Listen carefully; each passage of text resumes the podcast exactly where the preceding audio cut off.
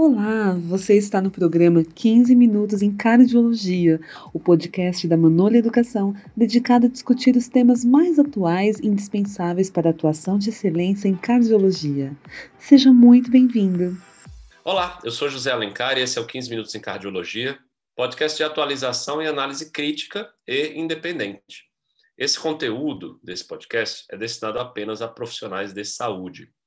E hoje eu vou falar para vocês de um tema que para mim é muito caro, eu gosto muito disso. Eu vou falar para vocês do raciocínio bayesiano, na prática do cardiologista, isso mesmo.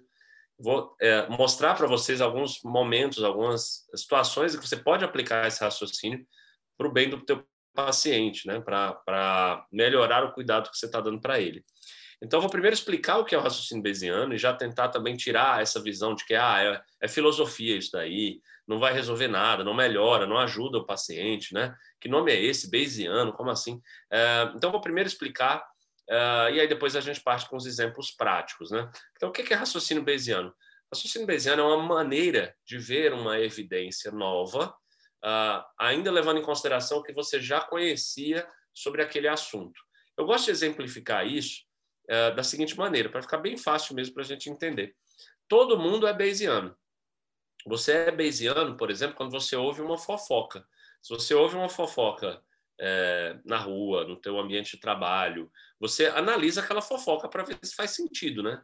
Você não ouve assim, ó, que fulano saiu com cicrana. Opa, mas espera aí, como assim? Cicrana é casada, fulano também. Claro, pode acontecer? Pode. Mas você está vendo que você está pré-analisando aquela informação nova, não está fazendo sentido para você?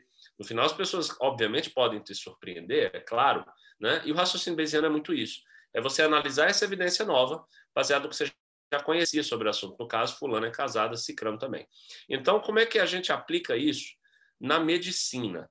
Nós aplicamos isso quando a gente observa, quando a gente avalia um exame na nossa frente. Então, tem um paciente que trouxe um exame para mim. Eu abri o exame, estou avaliando, estou interpretando.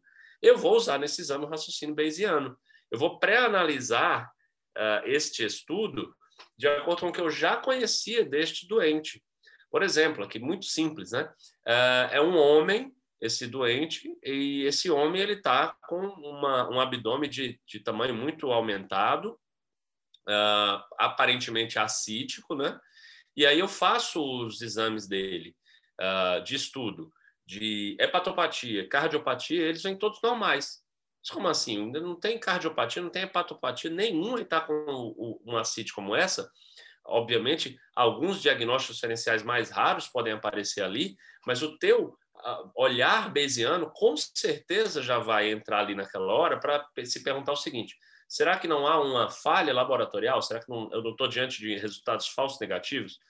Então, o raciocínio bayesiano é isso. Né? Você vê que ele não é uma filosofia pura, ela é uma maneira de se interpretar a vida, uma evidência nova, seja ela qual for, desde uma fofoca no teu ambiente de trabalho, até um exame, como eu acabei de exemplificar, e até mesmo, isso eu falo muito no meu manual de medicina baseada em evidências, né?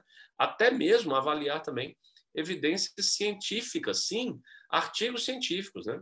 Então, eu me considero um, um leitor bayesiano de evidências. Né? Falo muito sobre isso. Recentemente estive no, no congresso SP Valve, né, que era falando sobre cardiopatia estrutural. Lá me convidaram para falar de medicina baseada em evidências e eu, logo no começo, eu falei, eu tenho um conflito de interesse, eu sou um Bayesiano. É, e o que é, que é ser um Bayesiano? Eu analiso um estudo que está na minha frente baseado no que eu já conheço sobre aquele estudo. Então, se é uma droga promissora, se é uma droga que está tendo consistência em outros tipos de, uh, de, de, trabalhos, com autores diferentes, uh, se tem plausibilidade biológica, né? Se tem tudo isso ali somando junto para aquela droga, então eu vou estar mais seguro de que essa droga vai mesmo ter algum efeito no final no seu estudo positivo, né? Ah, no manual de MBE eu chego até a ensinar uma pessoa a interpretar o, a sensibilidade e a especificidade de um artigo científico, né? Usando o valor de P, usando os resultados do estudo, até a gente conseguir chegar no resultado, tá? Bom, mas é, além, apesar disso também ser importante para o cardiologista, né, avaliar um estudo científico novo em cardiopatia estrutural, em antiagregação plaquetária, anticoagulantes, seja qual for dislipidemia, seja qual for a área é, de atuação, a área de ciência desse cardiologista, mais importante ainda do que isso uh, é também analisar um exame, um simples exame que um paciente traz para a gente. Eu digo que isso é um dos pilares da profissão médica, né? E eu acho que ninguém vai discordar de mim nessa hora. Se não é o médico que está interpretando o exame como deve ser interpretado, então quem vai fazê-lo? Né? Quem que vai interpretar um exame, já que o médico não está? E aí, uh, eu emito essa opinião, que eu sempre falo também, né? Uh, é que o raciocínio bayesiano ele é a única, não é a melhor maneira, tá? Ela é a única maneira de se interpretar corretamente um exame, tá? Eu vou exemplificar para vocês. Imagine que você está diante de uma, um paciente e ele chega com um teste para você, um exame, que tem 70% de especificidade e 30% de sensibilidade. Né? E você analisa esse resultado do estudo e você chega à conclusão de que, porque ele deu positivo, então a pessoa tem aquela doença para qual o teste foi positivo. Né? A sensibilidade de, e, e especificidade de 70 e 30, como eu já falei, na verdade, aplicando o raciocínio bayesiano, que é um teorema matemático, né, que eu não quero aqui me, me aprofundar em relação a isso, aplicando o raciocínio bayesiano, a gente chegaria à conclusão de que esse exame é matematicamente inútil. Ele não serve para nada, ele vai levar a, a probabilidade pós-teste desse doente ter a doença da mesma que era a pré-teste. Então, se a pré-teste era 20, a pós-teste é também 20. O exame não serviu para nada, não ser tirar dinheiro do bolso do paciente ou do sistema de saúde nacional. Então, isso não é uma maneira adequada de se ver. Sensibilidade e especificidade sozinhas não são úteis para o médico, né? Fora isso, há muitos e muitos estudos já demonstrando que o médico ele é, superestima uh, exames com altos níveis de acurácia e subestima exames com baixo nível de acurácia. Como assim? Por exemplo, há, há um, um, estudo bem clássico de um autor chamado Gigi Renzer, né? Eu acho que é assim que se fala o nome dele, ele é um alemão. E o que, que ele fez nesse estudo? ele mostrou em um congresso de ginecologistas e obstetras uma, uma, um, um resultado de uma mamografia, né? dava lá a sensibilidade e a especificidade da mamografia e perguntava para esses profissionais, né, que são é quem lida mesmo com isso, né, qual era a probabilidade então daquela pessoa que tinha uma mamografia alterada ter a ter uma a, a, o câncer de mama, né, que é o resultado que a mamografia dava. Acreditem os senhores que se quiserem, mas uh, apenas 10% dos, dos entrevistados do Congresso né, uh, que assistiam a essa aula conseguiram dar uma resposta correta. Né?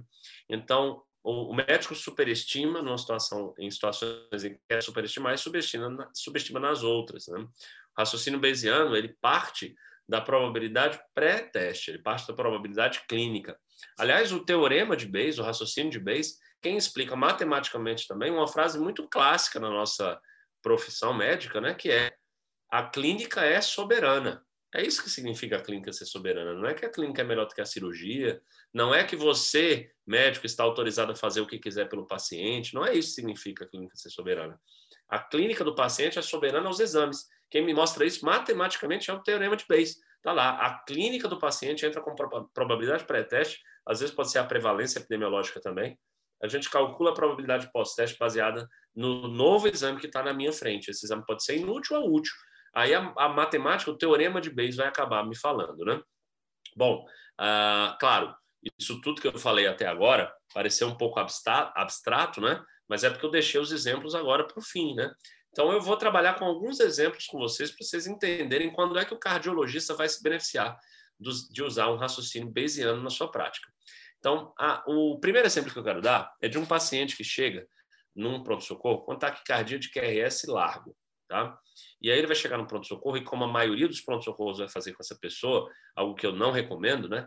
É fazer aqueles scores, score de Brugado, score de Verequei, que vocês todos, senhores, é, com certeza já conhecem. Se não conhecem ainda, nós temos um webinar ah, que nós fizemos, ah, eu, o Heraldo, aqui na Manoli, e você pode encontrar esse webinar na Mano, na, no YouTube. É só escrever no YouTube Manoli é, taquicardia ventricular, né? Você vai encontrar esse webinar. Lá a gente vai, eu e o Heraldo falamos muito, muito bem, tanto sobre todos esses scores, como quando é que eles ajudam e quando que eles atrapalham, né? Então, uh, um cardiologista usaria os, os scores de Brugada, Veriquei e tudo mais, para dar o diagnóstico entre taquicardia ventricular e taquicardia supraventricular. Onde que entra o raciocínio bayesiano aqui? O raciocínio bayesiano entra para te falar que, na verdade, isso não precisa ser feito. Porque independente da resposta que você tiver, você está brigando contra algo que não deveria ser tua briga. Vou, vou deixar bem claro aqui o que acontece. Quando o paciente tem um ataque cardíaco de QRS largo, é 80% a probabilidade dele ter uma TV. Sim, é 80% a sua probabilidade pré-teste. Com probabilidade pré-teste de 80%, você tem que ter muitos scores negativos para poder trazer essa probabilidade pós-teste para uma probabilidade pós-teste que seja exclusora, ali por volta de 10%. Então, seria mais ou menos assim: é 80% a probabilidade pré-teste. Você aplica o raciocínio bayesiano, aplica o teorema de Bayes, ela cai para 60%. Aplica o score de, de agora, cai para 50%. No final das contas, você ainda tem 40% de probabilidade de ele estar com uma taquicardia ventricular, mesmo com todos os scores sendo negativos. E aí, você vai tratar esse paciente como TAC supra, que é uma condição mais benigna e requer um tratamento também mais menos agressivo, né? Ou você vai pegar aquela probabilidade que ainda existe e é muito significativa, 40%, e testar e, e, tra e tratar eles também. Ora, com certeza é a segunda opção. Com certeza, você não vai deixar um paciente com 40% de probabilidade pós-teste sem tratamento ainda, né? Então é por isso que sempre foi muito conhecido nosso nas diretrizes, está escrito lá o quê? Que se tem um paciente com taquicardia de QRS largo, é, você tem que encarar ele como TV no pronto-socorro.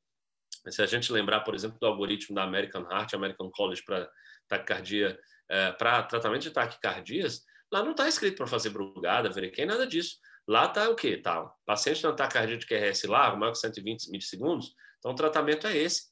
Ponto final. E tratamento para quê? Para ataque supra? Não, tratamento para TV, independente dos critérios, porque os critérios não vão trazer essa probabilidade pós-teste suficientemente negativas para te deixar tranquilo e não oferecer um tratamento mais agressivo para esse doente. Entenderam? É daí que vem essa diretriz, né? Quem escreveu a diretriz estava reconhecendo a soberania da clínica e a soberania, aqui nesse caso também, da epidemiologia dos pacientes. Para você ter uma ideia, pessoal, se o paciente já teve um infarto prévio, se tem uma cardiopatia estrutural, a probabilidade pré-teste dele chega a 90%. Não é nem 80%, é 90%. Então, você vê que para cair essa probabilidade para um, um número mais é, seguro, você não vai conseguir fazer nos critérios. Né?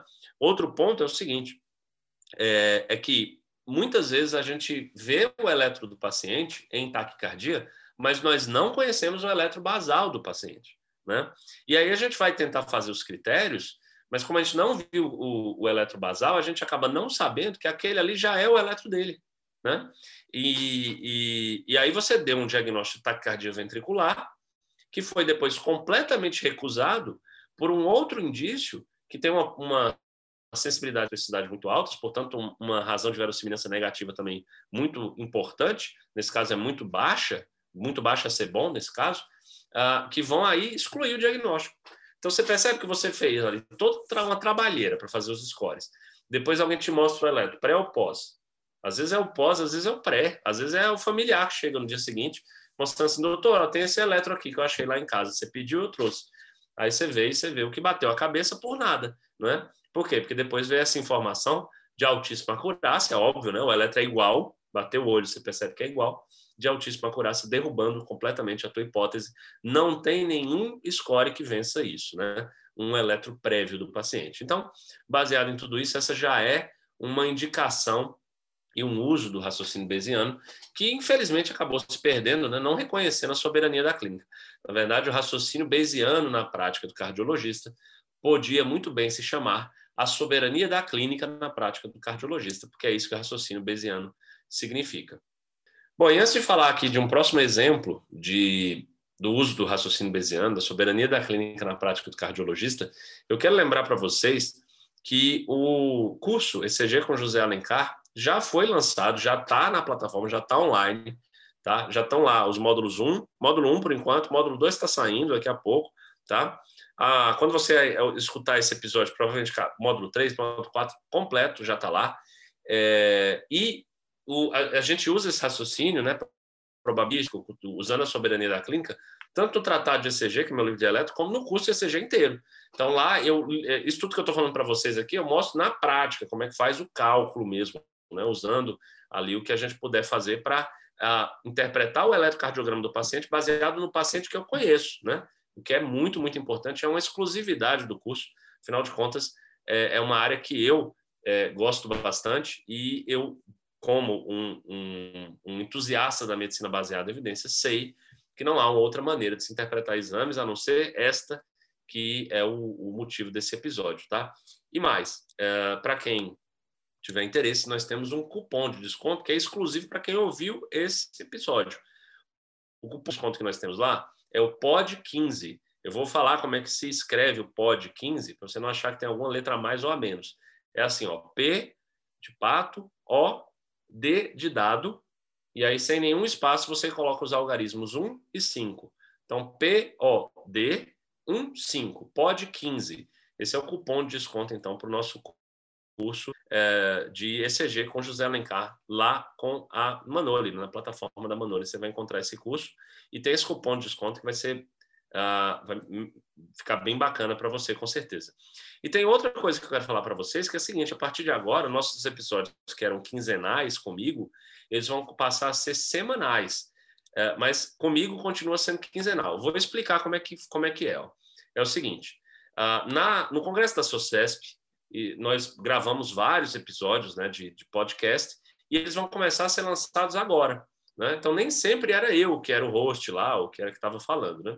Então, vai ser assim: uma semana fica o, o, essa entrevista que foi feita com algum especialista né, na, no Congresso da Sociedade Paulista de Cardiologia, uh, e na outra semana venho eu com um episódio do mais clássico, tradicional, né, do, do 15 Minutos em Cardiologia. Na outra semana, então, fica de novo esse episódio especial gravado lá na, no Congresso da SOCESP. Então, a partir de agora, a partir do próximo episódio, então, você já vai ter o 15 Cardiologias semanalmente sendo atualizado. Legal? Então, duas boas novidades que eu tinha para trazer para vocês. Eu vou agora falar sobre um outro é, uso do raciocínio bayesiano na prática do cardiologista, muito recomendado, que é do paciente que está com dor torácica. Né?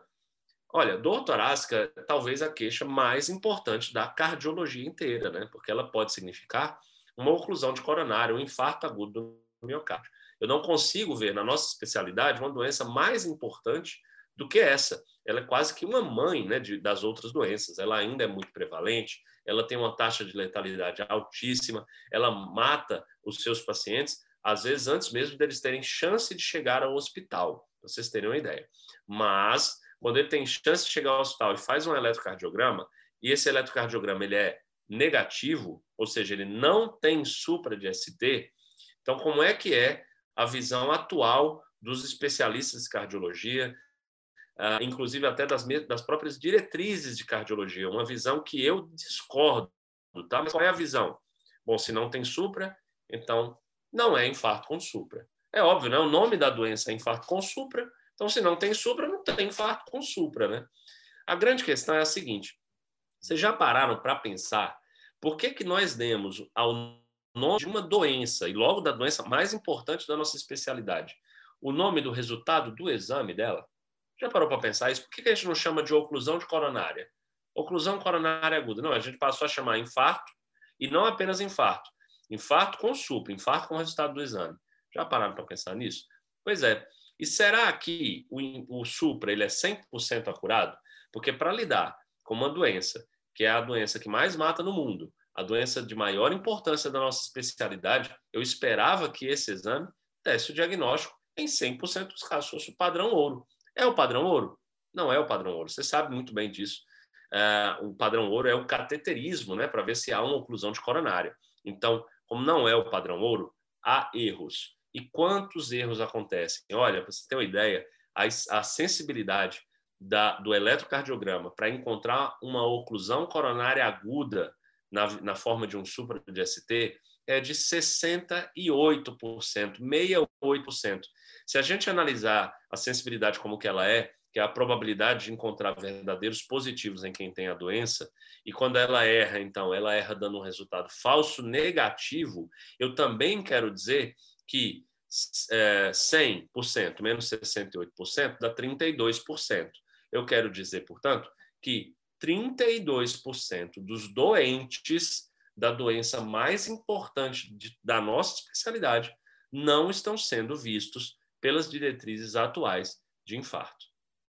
porque 32% dos doentes da, com oclusão coronária aguda não têm supra de ST. Esse número, 68% de sensibilidade, ele vem é, de muitos estudos, né? Eles têm uma, são muito consistentes entre si. Eu posso citar aqui uma meta-análise do Ioannidis, que está lá no Tratado de ECG, e também nas aulas de ECG com José Alencar. Uh, eu posso citar aqui o Difficult, que é um estudo muito recente, 2020, se eu não me engano, um estudo turco de um autor chamado Aslanger, né? o Paragon B, até um subanálise do Triton também apontam sempre para essa sensibilidade ali por volta de 68, 70 e 72%, e olhe lá. O que dá aí quase que um terço dos doentes desprotegidos. Sim, é isso que vocês estão ouvindo.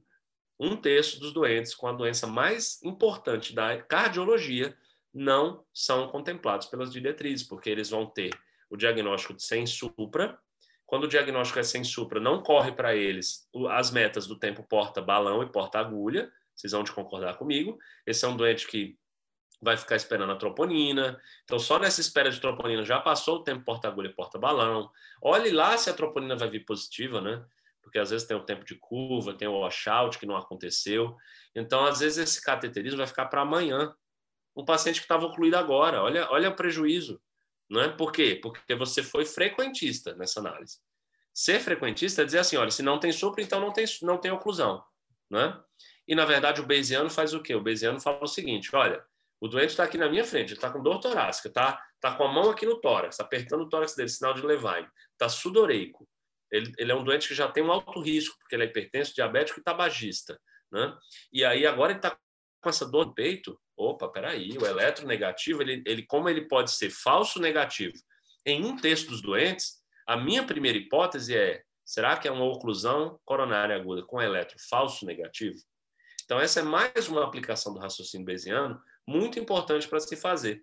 E aí, o que, é que o cardiologista tem que fazer nessa hora? Ele tem que conhecer outros sinais eletrocardiográficos. Por exemplo, a onda T hiperaguda, ele tem que conhecer o sinal de Aslanger, ele tem que conhecer o sinal de De Winter, o padrão de Wellens, enfim, outros, uh, outros comemorativos que podem aparecer diante de uma oclusão coronária aguda que não são o supradesenvelamento do segmento ST. É isso, então, que um, um, um Bayesiano faz uh, na sua prática o teorema de Bayes, então, para finalizar, já que eu já falei para vocês como que se usa, em que cenários que vão se usar, você vai entrar em um site chamado uh, Get the Diagnosis Calculator, né? Get the Diagnosis. Uh, tenha o diagnóstico. Get the Diagnosis Calculator, calculadora. E lá você vai escrever a probabilidade pré-teste do doente, Sensibilidade e especificidade, se você só tiver esses dados, mas de preferência se você tiver razão de verossimilhança positiva ou negativa. Você insere lá os dados, calcula, e ele já vai dar, te dar o resultado matemático. É o que o José Alencar faz na prática dele? Não, eu não, eu não paro para todo exame que eu estou todo exame de todo paciente que eu estou avaliando, entro no site e vou calcular. Não é isso. Ele é um raciocínio, ele é uma maneira de pensar, sendo cético, olhando para o doente que está na tua frente, lembrando que ele é soberano. Né? A clínica é soberana significa que o paciente é soberano. E o paciente é soberano matematicamente, devido à existência do teorema de Bayes, que faz com que a gente use o raciocínio bayesiano na nossa prática. Legal, pessoal? Então, é, se você se interessou sobre esse tema, uh, nas minhas redes sociais, arroba José N. Alencar, eu falo muito sobre raciocínio bayesiano, já, já coloquei lá vários casos clínicos em que eu vou matematicamente destrinchando o caso dessa pessoa. Arroba José N de Nunes, né? E Alencar para terminar. Tá legal, pessoal? Então era isso que a gente tinha para discutir por hoje. Muito obrigado e até o nosso próximo episódio. Você acabou de escutar 15 Minutos em Cardiologia, um podcast da Manola Educação. Obrigada por sua audiência. Visite nosso site e descubra os conteúdos, cursos e livros mais relevantes para a sua área. www.manole.com.br